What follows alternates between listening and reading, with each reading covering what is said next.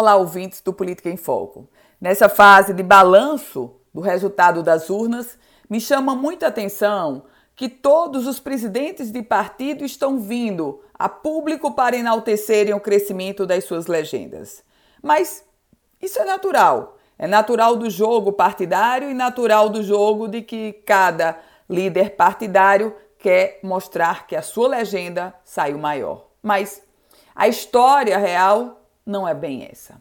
Vou explicar para vocês por quê. Por exemplo, o PP, o Progressistas do deputado Beto Rosado. Deputado Beto Rosado foi para as redes sociais dizer que o partido cresceu muito. Cresceu não. O Progressistas não cresceu porque o Progressistas, inclusive, perdeu a sua principal prefeitura, que é a prefeitura de Mossoró, onde a tia de Beto Rosado era, ou melhor, é a ainda prefeita. Rosalba Ciarline.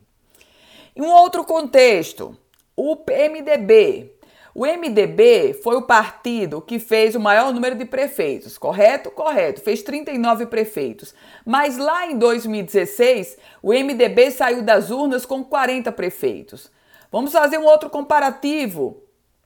O PSD, o PSD de Robson Faria, saiu das urnas de 2020 com 18 prefeitos. Lá em 2016, o PSD saiu das urnas com 51 prefeitos. O PSDB de Ezequiel Ferreira, esse mostrou musculatura política. Em 2016, saiu das urnas com 10 prefeitos. O PSDB agora está com 31 prefeitos e, sobretudo, o gestor da principal cidade do Rio Grande do Norte, que é a capital do estado.